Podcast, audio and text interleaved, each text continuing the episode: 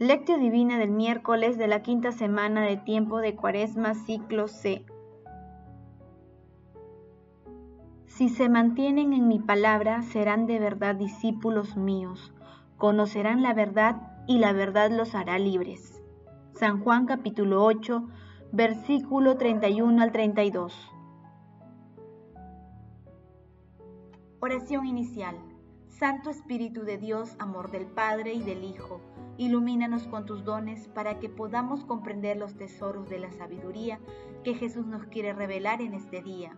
Otórganos la gracia para meditar los misterios de la palabra y revélanos sus más íntimos secretos.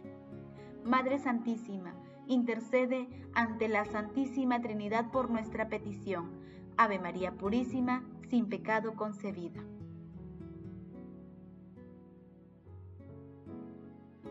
Paso 1. Lectura. Lectura del Santo Evangelio según San Juan capítulo 8 versículo 31 al 42. En aquel tiempo dijo Jesús a los judíos que habían creído en él, Si se mantienen en mi palabra, serán de verdad discípulos míos, conocerán la verdad y la verdad los hará libres. Le respondieron, nosotros somos descendencia de Abraham y nunca hemos sido esclavos de nadie. Como dices tú, ¿serán libres? Jesús les contestó, les aseguro que todo el que peca es esclavo del pecado. El esclavo no se queda en la casa para siempre, el Hijo en cambio se queda para siempre. Y si el Hijo los hace libres, serán realmente libres.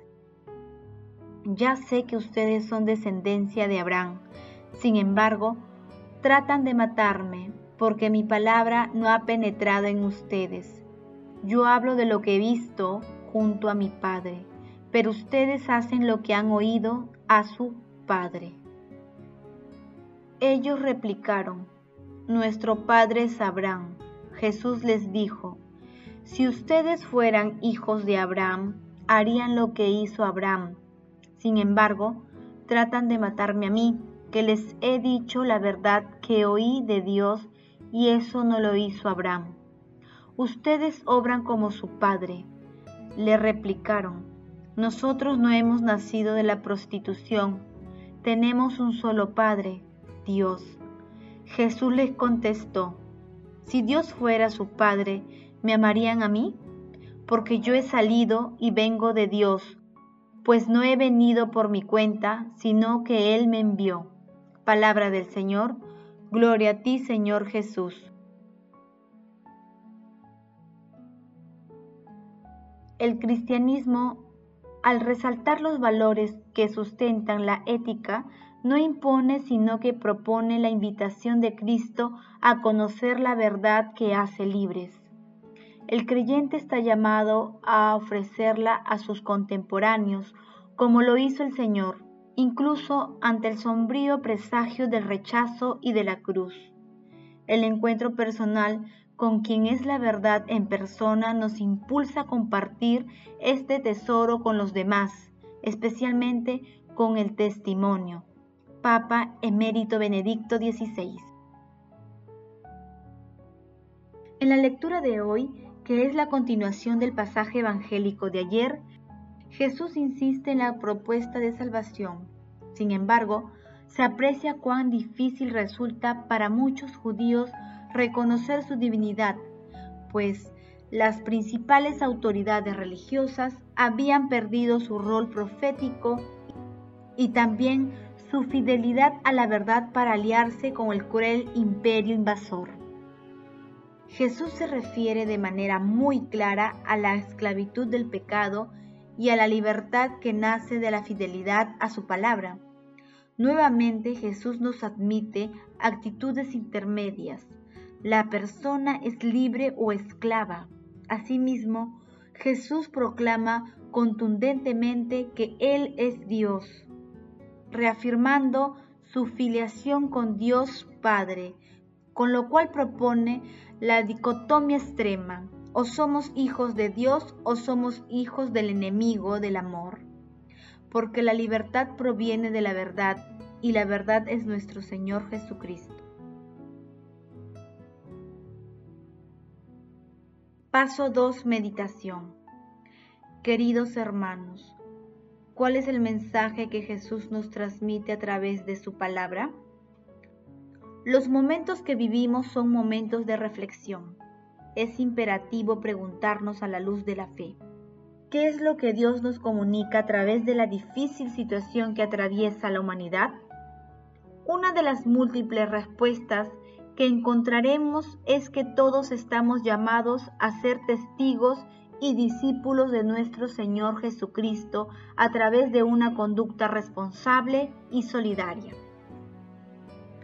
Nuestro Señor Jesucristo nos sigue invitando de manera insistente a ser sus discípulos pero muchas veces buscamos justificaciones humanas para evitar seguir su camino. Siempre estaremos ante la disyuntiva de aceptar o rechazar a Jesús. Asimismo, podemos alcanzar un estado de libertad o de esclavitud si no somos pecadores o si lo somos. Nuestro Señor Jesucristo no admite término medio, o aceptamos o rechazamos su invitación. Estamos llamados a permanecer fieles a la verdad, a lo que es recto y justo, a defender a las personas vulnerables, aunque esto nos cueste persecución, sufrimiento, la burla o crítica del mundo. No olvidemos la lección de hoy. La persecución es una prueba para la fe del creyente que triunfa solo con la gracia de Dios. Queridos hermanos, respondamos en la intimidad de nuestro corazón. ¿Reconocemos a Jesús como Hijo de Dios? ¿Reconocemos los pequeños y grandes milagros que Dios hace en nuestras vidas? ¿Estamos dispuestos a luchar por nuestras convicciones cristianas? Que esta reflexión cuaresmal sea de utilidad en nuestros intentos de acercarnos más a Jesús y de ayudar a otras personas a acercarse más a Él. Jesús, María y José nos aman. Paso 3. Oración.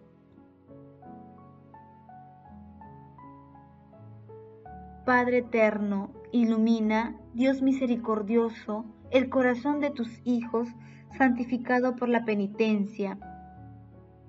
Y al infundirles el piadoso deseo de servirte, escucha compasivo a los que te suplican. Señor Jesucristo, nosotros creemos en ti, creemos en tu palabra, anima nuestro corazón y nuestra mente para reconocerte como enviado e Hijo de Dios y te glorifiquemos siempre en nuestras obras. Espíritu Santo, infunde en nosotros tus dones para que nuestras vidas sean testimonios valientes del amor de Jesucristo, en medio de los múltiples rechazos del mundo a Dios y a su palabra. Amado Jesús, tú que eres el autor de la vida eterna, acuérdate de los difuntos y dales parte en tu vida gloriosa resurrección. Otorga también la protección a los agonizantes para que lleguen a tu reino Madre Santísima, Madre de la Divina Gracia, intercede ante la Santísima Trinidad por nuestras peticiones. Amén. Paso 4. Contemplación y acción. Hermanos, contemplemos a la Santísima Trinidad con un escrito de Tomaso Beck y Giovanna de la Grosse. Fue una cosa inaudita que provocó un gran escándalo a los contemporáneos de Jesús, que el hijo del humilde carpintero de Nazaret dijera, les aseguro que antes de que Abraham naciera, yo soy. San Juan capítulo 8 versículo 58. Los que le escuchaban comprendieron muy bien el significado de estas palabras. Señor, ¿era para ellos exclusivamente el Adonai? Solo al Dios Altísimo y a su gloria se asociaba este título. No consiguieron entender el atrevimiento de Jesús al comportarse como Señor, porque no lograron comprender que Él era el Hijo de Dios.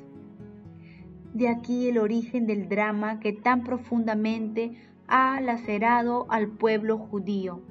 Este pueblo tal vez hubiera aceptado a un profeta, sin embargo, por estar excesivamente arraigado en la tradición sagrada de su historia salvífica, no podía aceptar a un hombre que se apropiaba de un nombre tan glorioso, santo y eterno. Y no podía porque no había comprendido todo el alcance salvífico de este nombre, el que había quedado encerrado desde la misteriosa manifestación en la zarza ardiente, la promesa de una revelación continua y progresiva. Esta se llevaría a cabo únicamente en Jesús de Nazaret en su incapacidad para comprender que este nombre se había encarnado ahora en Jesús, que Jesús era el yo soy presente en medio del pueblo, tiene también su origen el drama del Hijo de Dios. El hecho de no ser reconocido por sus contemporáneos fue lo que le llevó a la muerte. También a la iglesia primitiva le costó trabajo aplicar este título a Jesús, hasta el punto de que expresó con él, hasta el punto de que expresó con él su fe en la divinidad de Cristo. En efecto, el declarar que Jesús es el Señor no expresaba únicamente el deseo de subrayar el dominio de Cristo sobre los hombres, sino también de profesar su igualdad con el Padre. Resulta conmovedor que en las orillas del lago de Genezaret, en el centro de la casa de Pedro, en una habitación habitada como capilla, se hubiera escrito infinitas veces Kyrios Adonai. Toda la decoración de la capilla consistía en este grafito, Cristo es el Señor, como si se quisiera recordar todo visitante lo esencial de su fe centrada en el señorío de Jesucristo. Queridos hermanos, en los difíciles momentos que atravesamos de pandemia y guerras, abramos el cofre de la misericordia que la Iglesia nos ofrece y acerquémonos a Dios a través de la confesión. Identifiquemos nuestras ofensas a Dios, así como las circunstancias en las que obramos mal, con el fin de focalizar nuestros esfuerzos para superar nuestras debilidades. Invoquemos siempre al Santo Espíritu para que nos fortalezca y acompañe en este desafío. Glorifiquemos a la Santísima Trinidad con nuestras vidas. Oración final. Gracias Señor Jesús porque tu palabra nos conduce por caminos de paz, amor y santidad. Espíritu Santo, ilumínanos para que la palabra penetre a lo más profundo de nuestras almas y se convierta en acción. Dios glorioso, escucha nuestra oración. Bendito seas por los siglos de los siglos. Madre Santísima, intercede ante la Santísima Trinidad por nuestra petición. Amén.